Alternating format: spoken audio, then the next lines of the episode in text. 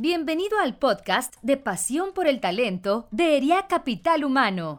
Con más de 55 años, somos la asociación líder de ejecutivos de recursos humanos que promueve la vinculación y el desarrollo de los responsables de la función en capital humano. En nuestro podcast podrás escuchar contenido de alto impacto y gran valor en temas como entendimiento de negocio, talento y cultura, sentido humano y tecnología. Buen día y gracias por escucharnos en un episodio más del podcast Pasión por el Talento de ERIAC Capital Humano. Yo soy Emanuel Arroyo, gerente senior de recursos humanos de la empresa Barrock Lighting Systems y es para mí un gran honor compartir con ustedes este tema que traemos para ustedes este día, donde esperemos que, como todos nuestros podcasts, sean temas de interés que nos lleven a seguir consiguiendo el éxito de nuestras organizaciones. El día de hoy queremos darle la bienvenida a Edith González, directora de Talento y Cultura de Banco Base. Edith es una profesional con más de 15 años de trayectoria en los cuales ha implementado planes de cultura organizacional, así como de desarrollo de talento. Edith, bienvenida. Muchas gracias, Emanuel. Qué gusto compartir contigo y sé que seguramente vamos a tener una plática muy rica para nuestros colegas que nos van a escuchar. Claro que sí, yo estoy seguro de lo mismo y de que, bueno, pues como siempre hablamos de temas muy importantes para la comunidad, como lo es este, eh, creo que, que, todos vamos a poder sacar algo importante para seguir en este constante entrenamiento y desarrollo de nuevas habilidades. Totalmente. Oye, Edith, y bueno, pues antes de, que nos adentremos un poco más acá en la plática, eh, me gustaría que nos compartieras qué es lo que a Edith la impulsó para llegar o para estar ahorita en las áreas de capital humano? ¿Qué te llamó la atención acá de este, de este lado del negocio? Eh, es, una serie de hechos afortunados. Eh, déjame resumirlo lo más breve posible. Eh, la verdad es que cuando estaba eligiendo qué estudiar, estaba buscando alguna carrera que tuviera como contacto con gente, desde las psicologías hasta temas de trabajo social y educación, todas las repasé por contenidos. Sin embargo, en esa edad la verdad es que el juicio es poco y terminó la influencia yéndose por el tema financiero. Y terminé estudiando finanzas, amando la evaluación de proyectos de inversión, la ingeniería financiera. Eh, eran clases que para mí se volvieron muy gratificantes. Sin embargo, a la hora de buscar trabajo, justamente antes de, terminar la carrera, me ofrecen un plan de becarios dentro del gobierno estatal de Nuevo León. En aquel momento querían implementar como el Premio Nuevo León a la calidad dentro de las dependencias de gobierno. Y ahí es donde surgió el amor a la función porque se trataba de cambiar mentalidades, se trataba de rediseñar puestos, se trataba de organizar eh, nuevos y mejores entrenamientos y hasta diseñar eventos en donde pudiéramos conocer mucho más a las personas. Ahí decidí que no me iba a ir por el trading financiero y que decidía mejor ser fiel a aquella cosquillita de arranque que me buscaba como para tener contacto con la gente y buscar un tema como más hacia la psicología. Las personas que me conocen probablemente eh, dicen, e-, ella es psicóloga, pero no, financiera, de, profesión, psicóloga por vocación eh, en, la organización, en las organizaciones en las que me ha tocado colaborar. Y, la verdad es que así, así ya llegué al tema de apasionarme por el cambio de las culturas en las organizaciones. Mira, qué padre, qué padre lo que nos compartes, ¿no? Cómo cambiar los números por personas eh, que a veces mucha gente no, no ve ese cambio, pero al final del día, qué padre que puedes ser fiel a ti misma, ¿no? Fiel a, esa, esa llamita que estaba encendida y que se dio la oportunidad, ¿no? Que, es algo muy padre. Este, muchas gracias por compartirlo con nosotros. Este, y más porque creo que el tener la pasión por lo que hacemos, casi casi como el nombre de nuestro podcast, eh, que es pasión por el talento, eh, eh, nos incita, bueno, pues a, adentrarnos en, muchas partes, ¿no? De, lo que es el área de, recursos humanos o de capital humano. Y vemos cómo, pues ya adentrándonos un poquito en este tema, ya desde hace algunos años está tomando mucho la fuerza de, todo el tema de cultura en el lugar de trabajo, cómo muchas marcas, muchas compañías, pues han desarrollado muchas estrategias para cambiar la cultura organizacional o el enfoque se fue moviendo y llegó a, la cultura de las organizaciones, que se note desde el espacio del trabajo donde estamos, donde los colaboradores desarrollamos las actividades y que también sean partícipes de, forma directa de obtener estos objetivos, de obtener esta cultura y obviamente pues buscando que el compromiso crezca, que la productividad se vea reflejado con un incremento, la innovación y, y, todo este tipo de, de, beneficios que se tiene al tener una cultura organizacional, que es ahora sí que el tema que vamos a tratar el día de hoy un poco. Eh, quisiera saber, con tu amplia experiencia, ¿por qué es importante que las organizaciones tengamos una estrategia relacionada al lugar del trabajo eh, en el tema de una cultura organizacional y si realmente esto, según tu experiencia, promueve mucho el engagement entre nuestros colaboradores. Mm, déjame, déjame contarte un poco mi perspectiva hacia, hacia este punto. El lugar de trabajo o el espacio físico es como la cereza del pastel. Pero realmente ese pastel es la cultura organizacional, es como un tema de una visión holística. El espacio físico solamente representa la personalidad de la cultura de esa organización. Entonces, ahorita mencionabas palabras clave para mí, productividad, creatividad y yo le agregaría conexión. Déjame explicar por qué productividad, porque uno tiene que entender muy bien las funciones que está desempeñando el equipo. De repente podemos estar proponiendo espacios muy abiertos o espacios eh, con ciertas características que van a mermar la productividad del equipo. Y la productividad viéndola como una línea de producción en la cual hasta el intercambio de un papel puede hacer la diferencia en los tiempos de respuesta hacia una organización como la cual yo represento, que es de servicio hacia el cliente, ¿no? Entonces, lo primero que hay que entender es muy claramente cuáles son las funciones que desempeña esa, esa área, cómo las desempeña, cuáles son estos como usos y costumbres y diseñarlo de acuerdo a la productividad. En segundo, entender cuáles van a ser los espacios que fomenten la creatividad, porque no es lo mismo estar en una mesa redonda eh, para tomar decisiones, como se decía anteriormente, a una mesa en la cual se va a provocar una ideación para resolver un problema y vamos a colaborar. Pero la tercera y la más importante para mí es la conexión. Tenemos que tener espacios donde las personas conecten entre sí, porque es necesario para nosotros interactuar con otros seres humanos. Somos, somos una tribu que requiere esa conexión. El ser humano requiere esa conexión que es lo que ha pasado hoy mucho con el tema del distanciamiento, eh, con la pandemia, en el cual hemos perdido esa conexión. Hemos podido, digamos, simplificar el tema de la productividad o hemos podido imitar el tema de la creatividad desde un ambiente digital o, sustituirlo, pero la conexión hoy más que nunca se está buscando. Entonces, que si produce engagement, pues sumemos productividad, más creatividad, más conexión, entonces el colaborador quiere ir a trabajar contigo.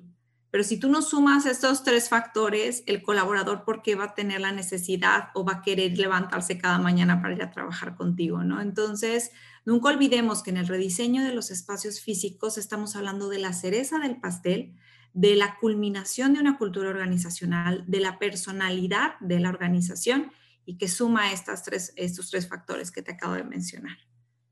Fíjate qué interesante, ¿no? Que, que, veamos que nuestra cerecita del pastel tenga estos elementos en la receta y no que muchas veces en nuestra forma, formar ahora sí que nuestras estrategias, digamos, la corriente ahorita es espacios abiertos, vamos a cambiar todas las oficinas y nos alocamos y, y hacemos, pero bueno, ¿cuál es el propósito detrás, no? Va, Exacto.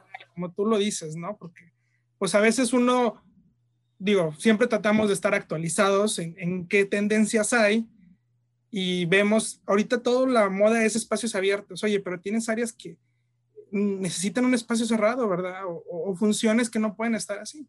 Entonces, es muy importante como tú lo mencionas. Y, al final del día entenderlo, ¿no? Que, que, que es, pues ahora sí que si queremos tener en el engagement, ahora sí que, que tengan la camiseta puesta, como, como también a veces decimos, pues que cumplamos y satisfagamos todo este tipo de, de necesidades que tienen nuestros colaboradores. Oye, e, Edith, y, y luego, digo, vemos eh, que, que, como bien dices, en las partes de las estrategias, pues se va formando eh, todo esto y vamos viendo, pues, el, el tener en nuestra receta estas cuestiones para los espacios físicos. ¿Tú eh, cuándo y, por qué crees que los líderes, hablando ahora sí que, a nivel mundial, han empezado a, ligar la cultura con el lugar de trabajo? Es como, es como la manifestación de la cultura. ¿no? Eh, yo, yo, yo, percibo que los espacios físicos representan como la personalidad de la organización. Ahora entendamos el cuál es el rol del líder. Los usos y costumbres de las personas están cambiando cada vez más acelerados estaban cambiando ya con los distanciamientos, con el tráfico, con las, eh, el crecimiento en las ciudades. Hoy cambiaron con la pandemia, mañana cambiarán con una nueva normalidad y cada, cada y tanto los usos y costumbres de las personas cambian, ¿no? Así como existe en mercadotecnia el buyer persona, en, en el tema de, talento existen los employee personas. Las personas estamos empezando a cambiar dependiendo la etapa de vida y el momento de carrera en el que estamos. Entonces, eh, el, el líder que esto está pasando y también sabe que, que la organización tiene que transformarse porque el negocio en sí necesita evolucionar, al igual que la cultura. Y tiene que hacer un decreto para que lo puedan seguir en esta cultura. Y un poco ese decreto tiene que ser visible no nada más ponerlo como si fuera en un contexto de aquí está el manifiesto de nuestra cultura. No, ¿cómo se vive? Si yo estoy fomentando una cultura de innovación, ¿Por qué entonces tengo que formular un espacio donde se fomente la creatividad? Y el líder tiene que ser el primero en estar ahí presente para verlo eh, como ejecutable, como necesario, como, como, como parte de, de, este fundamento filosófico que a veces puede llegar a ser la cultura. Entonces, ¿por qué lo empiezan a ligar? Porque es la forma de manifestarlo, porque es la forma de poder de poner visible o tangible la cultura. Cuando hablamos de cultura, hablamos de cosas que son etéreas, que a veces no las puedes como tocar o medir. Y el espacio físico sí lo puedes tocar y medir y lo puedes visualizar. Entonces es esta manifestación práctica para el líder de poder decir, la cultura está evolucionando y es por ello que estamos haciendo esto y es, es evidente ante el ojo, es, perceptible, ¿no? Claro, y, y, bien como dices, ¿no? Cuando hablamos de cultura per se, pues son muchas cosas intangibles pero al final del día que tengamos el espacio destinado a que si nuestra cultura es efectiva se utilice como tal, ¿no? Me, me gustaba mucho el ejemplo que dabas de, oye, bueno, si mi bandera ahorita en mi cultura es la innovación, pues no voy a tener un espacio, digo, viendo quizás algo muy, muy banal, pero decir, un espacio donde mis computadoras sean Lentium, ¿no? De, de, muy antiguas, porque bueno, pues cómo voy a fomentar el que la persona pueda diseñar algo que tiene que hacer, ¿no? Va, va mucho de la mano, pues la congruencia, ¿no? Congruencia, tienes, tienes toda la razón. Yo creo que esa es la palabra que enlaza este tema de, de, liderazgo con el tema de cultura y espacios de trabajo. Es, es, una línea, es un solo hilo conductor y se llama congruencia. Totalmente de acuerdo. Muy bien, muy bien. Oye, entonces podríamos decir con base a lo que hemos estado platicando, que eh, el implementar una buena cultura en el lugar de trabajo lo vamos a poder ligar eh, directamente con, con, los resultados del negocio, ¿no? Porque ya sabes que siempre que llegamos nosotros, eh, la persona de capital humano a la mesa, ¿cuál es el ROI? ¿Cuál es el de la inversión, ¿no? Entonces, ¿cómo podemos nosotros también defender este punto, ¿no? Y, y si lo podemos decir, pues va ligado. Sí, totalmente la productividad. O sea, por eso, por eso hace, hace rato mencionaba yo el tema de la palabra productividad. Eh, si empiezas a diseñar espacios que fomenten que el trabajo se pueda realizar de manera más simple, conectando áreas que son eh, proveedores y clientes internos, que puedan solucionar problemas en espacios de una manera rápida. Vamos a poner un ejemplo simple y espero que quienes nos están escuchando y viendo me puedan seguir. Imagínense tener a dos áreas que son cliente y proveedor interno y que normalmente tienen sus roces en el día a día en la línea de producción. Imagínense tener ese espacio al centro en el cual puedan correr a poder resolver un problema de manera inmediata, sin tener que cambiar a otro piso para trasladarnos a una sala de juntas para discutir el punto y que pueda haber una solución inmediata. Entonces, ¿cómo puedes medir la productividad o cómo puedes hacer esto un caso de negocio? El tema en cuánto te tardas en resolver una incidencia en tu canal de producción respecto a cómo conectaste eh, a las áreas para que puedan trabajar. es, es cuando verdaderamente derribas esos silos de los cuales tanto se habla en las organizaciones, que trabajamos por silos, los, los derribas conectándolos y esto se hace con un rediseño de esta organización y podrá ser espacio abierto, podrá ser espacio cerrado, pero un punto de encuentro en el cual se puedan proporcionar soluciones a problemas o, o a situaciones de estas que suceden en el día a día desde una organización de servicios financieros hasta en una planta de producción. Sin tener que parar la producción, podemos resolver porque estamos aquí en conjunto y no existe un silo que nos divida, ¿no? Entonces, ahí es donde empiezas a medir el caso de negocio, cuando empiezas a medir la productividad, cómo se incrementa y cómo la resolución de esos incidentes se puede hacer de una manera mucho más sencilla y vas contándole el tiempo y entonces ya viene el retorno de la inversión. Qué padre, ¿no? Porque muchas veces... Eh, a veces nos estamos nosotros mismos, oye, ¿cómo? ¿Y cómo? ¿Cómo lo vendo? Pero es cierto, eh, el tiempo, al final del día, el tiempo es oro, ¿no? y, podemos, podemos proyectarlo de esta forma, ¿no? Y, y cómo nuestros espacios físicos, si, nuestra cultura se ha adaptado a estos nuevos rediseños, como lo comentas, pues podemos beneficiar muchas cosas, como ese en el tiempo de solución de problemas, en el tiempo de, de obviamente, de obtener los objetivos más rápido que estamos buscando. Hace ratito mm, tocaste el tema turbio de, de, los últimas, eh, la última década, bueno, no la última década, más turbio de, de los últimos vamos a decir que los últimos años, eh, que ha sido nuestro tema de la pandemia de este último año principalmente, este, que ahorita, bueno, ya afecta eh, eh, de muchas formas porque todavía hay organizaciones que han migrado completamente su esquema de trabajo a estar trabajando ya remotamente al 100%. Hay empresas que, bueno, conforme gracias, gracias hemos ya mejorado en cifras, ya han podido regresar. pero la pandemia vino a retarnos en muchos sentidos. ¿Cómo podemos reinventar nuestros planes acerca de la cultura de nuestros espacios y lugares de trabajo, agregándole a esta cerecita del pastel eh, la chispita, si queremos decirle, que son la pandemia. La pandemia nos vino a acelerar. O sea, ahora los espacios abiertos son imprescindibles. No podríamos abrir de nuevo nuestras instalaciones si no estamos como que más espaciados dentro de la organización, ¿no? Entonces, el tema de los espacios abiertos es necesario para cuidar la salud de nuestros colaboradores. Pero también hay algo muy importante, la flexibilidad y la movilidad. Escuchábamos muchos coworks antes de que empezara este tema de la pandemia y hoy las organizaciones nos estamos convirtiendo en coworks en muchas de las funciones. ¿Qué te permite esto? Eficientar tiempos en cuanto al tema de proyectos que se puedan estar viviendo en la organización. Imagínate qué, qué tal esto en el cual eh, teníamos un proyecto hace algunos años, pero cada uno vivíamos en pisos distintos y durante ciertos horarios de trabajo nos reuníamos para hacer como checkpoints dentro del proyecto y esto sucedía en las salas de juntas.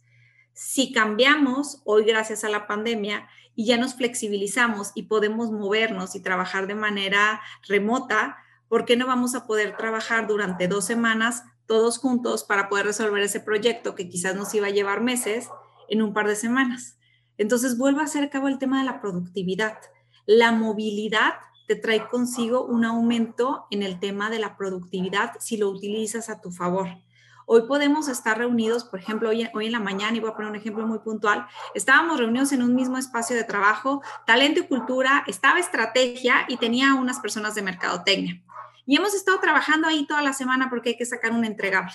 Entonces es mucho más fácil compartir un área de trabajo porque todos llegamos y nos instalamos en un espacio no asignado a que como estábamos anteriormente, que estábamos cada quien en un piso diferente y nos teníamos que reunir en, específicamente en una sala de juntas en ciertas horas del día la eficiencia llegó y entonces eso te permite entregar resultados de una manera mucho más ágil, ¿no? Entonces ahora sí, las prácticas de los Scrum Masters que pueden estar llevando en muchas organizaciones se vuelven realidad y las puedes explotar a tu favor, totalmente.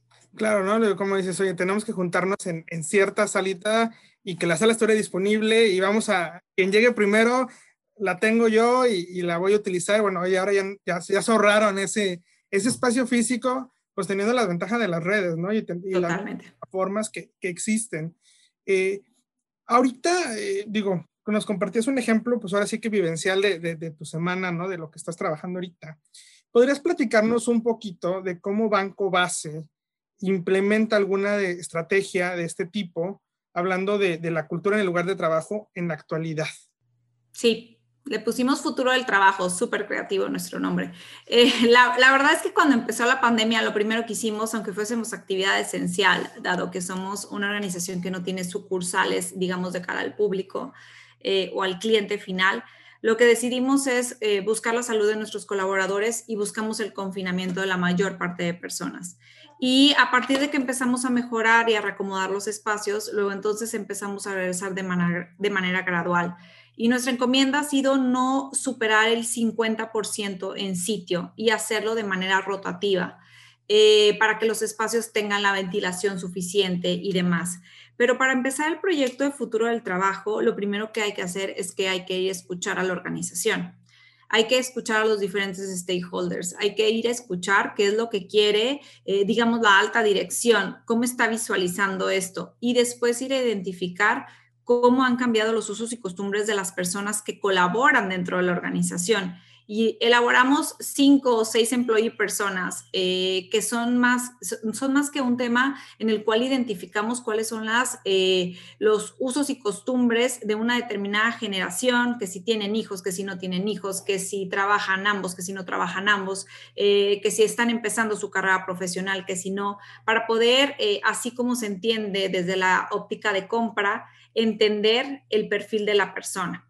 ¿Qué tipo de espacio podría ser más factible para ellos o qué tipo de, esquema de trabajo iba a ser más beneficioso para ellos, con o sin pandemia? Ya pensando en que eh, cuando el confinamiento acabara, cómo iba a ser este rediseño.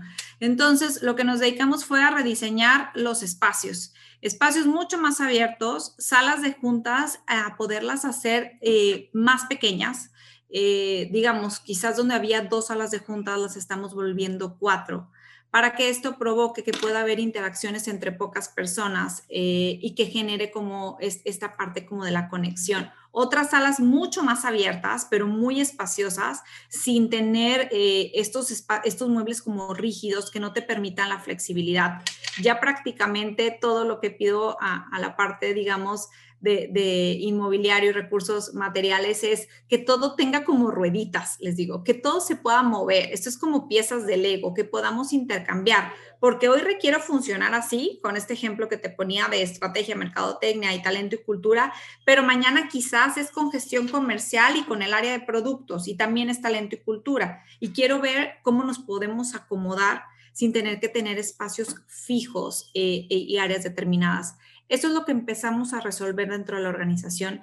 También empezamos a quitar el tema, eh, tú sabes, eh, desde hace tiempo hemos venido escuchando este tema de como de la política de puertas abiertas, ¿no? Como que los, los líderes o los directores tuvieran esas puertas abiertas. Hoy los estoy sacando de sus oficinas y les estoy diciendo, tienes un espacio de este lado porque requiero tu espacio para poder ampliar y poder cumplir con el tema del distanciamiento y poder cumplir con tener espacios donde las personas puedan interactuar. Tarea fácil no es.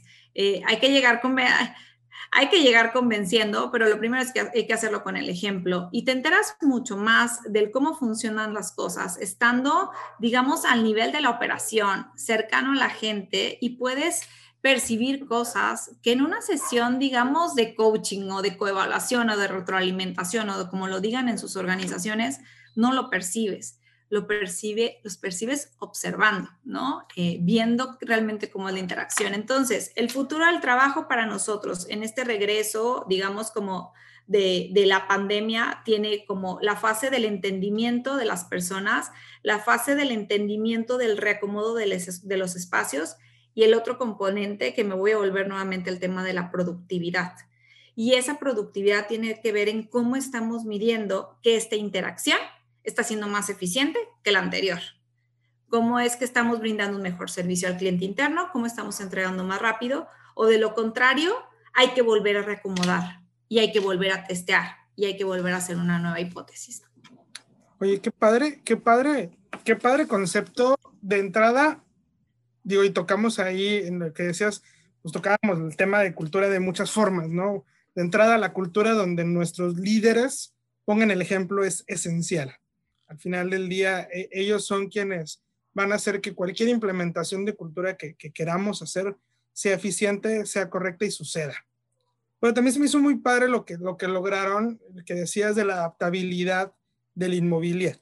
del inmobiliario en las salas. ¿eh? Se me hace algo muy creativo, muy, muy padre, que a veces uno no piensa y quizás como ahorita nos vino a dar un giro de 360 grados la pandemia, cambiamos todos los muebles, pero al final del día, bueno, cuando regrese la nueva normalidad o lo que venga, ¿qué va a pasar, no? Y, y qué pudiéramos tener, quizás es, algo que los colaboradores, eh, bueno, todos nuestros compañeros eh, que están escuchando o viendo este podcast, deberán de tomar nota y decir, a mi gente de, diseño creativo, oye, búscame Legos en, mis muebles para, para poder hacer cosas interesantes, ¿no? Sí, no, imagínate las inversiones que después haces y que es por lo que te dicen, oye, el retorno de esta inversión no es justificable porque el mobiliario de oficina es costosísimo. Entonces, si puedes tener piezas que van intercambiándose o que van conectándose, la facilidad de reacomodar las áreas es sencilla y es en minutos, no, no, no es en meses de trabajo, ¿no? Como los proyectos inmobiliarios. vamos a anotar aquí que todo tenga llantitas, como Que todo tenga llantitas, así, esa fue mi descripción y la verdad así me lo cumplieron y las sillas son apilables y las mesas se doblan, entonces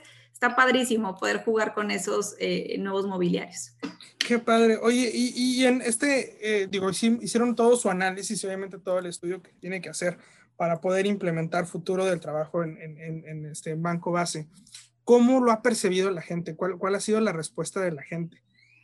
De entrada en este primer regreso, eh, Emanuel, ha sido un tema de poder demostrar seguridad eh, y hay un tema de una seguridad psicológica. Hoy las personas tienen dos miedos fundamentales, contagiarse y perder sus empleos. ¿no? Entonces, lo primero que teníamos que hacer era adecuar el espacio para que las personas se sintieran seguras de regresar al espacio de trabajo. Eh, sentirse seguras de que voy a estar aquí sentado trabajando, igual que cuando me mandaste trabajar 100% desde casa, porque esta pandemia todavía no estaba bien dimensionada hacia dónde iba eh, eh, a desembocar, ¿no? Entonces, ¿cómo han percibido esto los colaboradores como espacios de mayor colaboración? Eh, el tema de la conexión. La gente quiere regresar a los espacios de trabajo para convivir. Entonces tenemos que buscar esos espacios en los cuales la gente pueda permanecer hoy poco tiempo por temas de posibles contagios, pero que pueda conectar, porque eso lo perdimos con la digitalización. Y entonces hoy la gente desea ir a conversar con su compañero de trabajo y platicar de las problemáticas, desde trabajo hasta temas personales, pero ahí surgen las grandes ideas y las grandes soluciones. Entonces, ¿cómo le están viendo esto? Como un ambiente seguro, eh, como un ambiente en el cual se, se, propone el tema, digamos, de, la conexión y de la colaboración.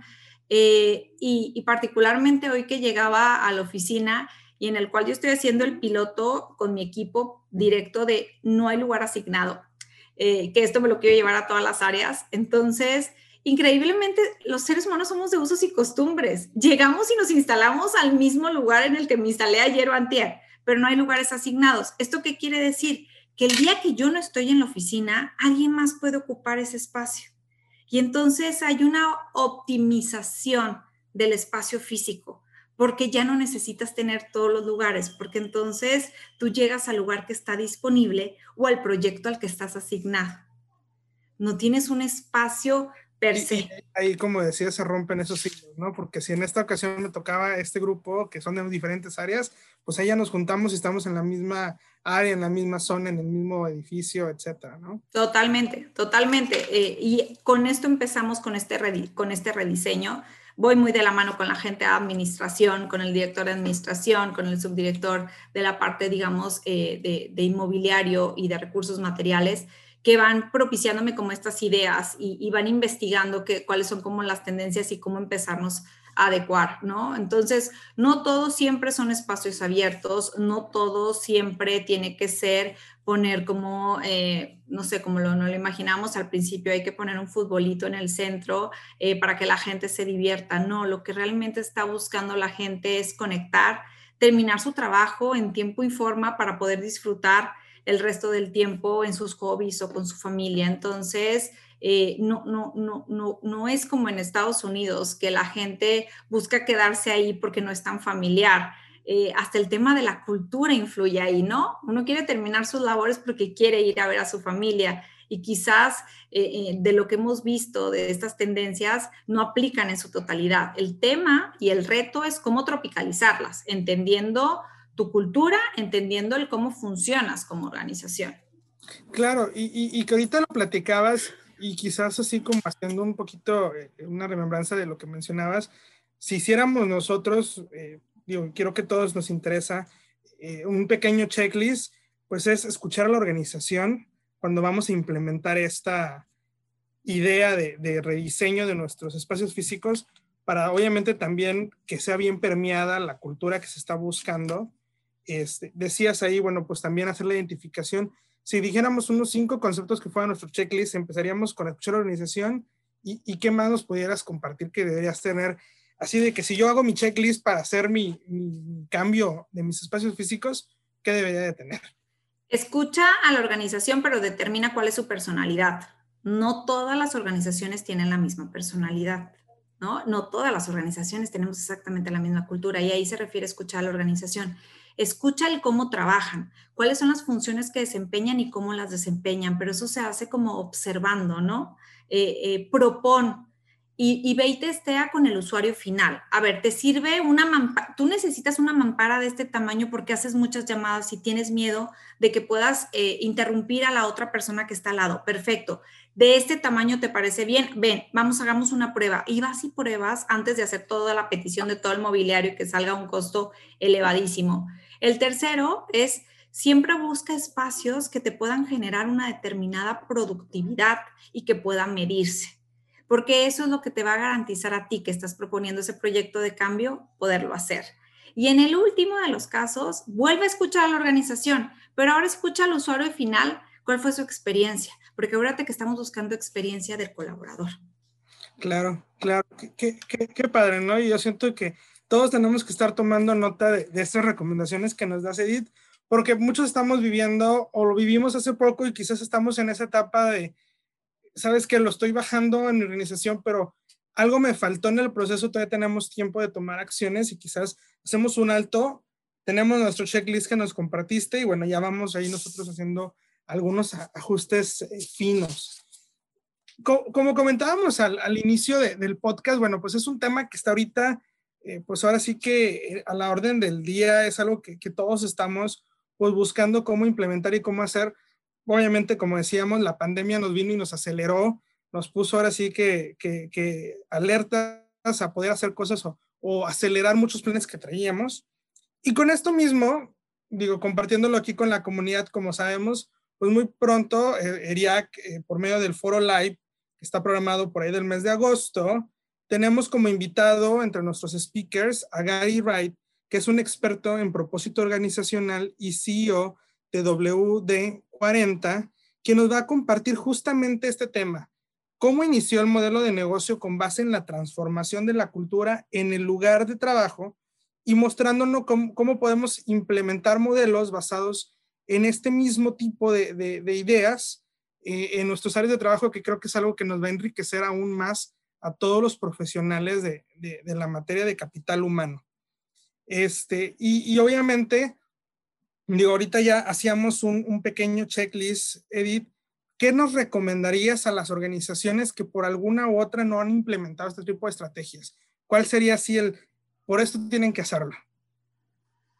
Más que por esto tienen que hacerlo, es que recuerden que nosotros tenemos que atraer talento y el talento hoy tiene posibilidades de elegir dónde trabajar y te tienes que volver atractivo para ellos. Entonces, eh, el por qué tenemos que hacerlo es porque estamos en esta guerra de talento, estamos compitiendo por estas mismas eh, personas talentosas y ellos podrán elegir con qué personalidad les gustaría trabajar. Y eso es lo que remarca este, este tema de los espacios físicos. Siempre es importante consultar a la organización si es el momento adecuado para hacerlo y cómo podrías empezarlo. Pero siempre hay pequeñas acciones que se pueden realizar sin que estos impliquen grandes inversiones y que le puedas dar una experiencia totalmente diferente al colaborador y mucho más gratificante. Pues muchísimas gracias por eso, esas palabras. La verdad es que creo que, que este tema nos da para uy, horas de plática y, y votar ideas.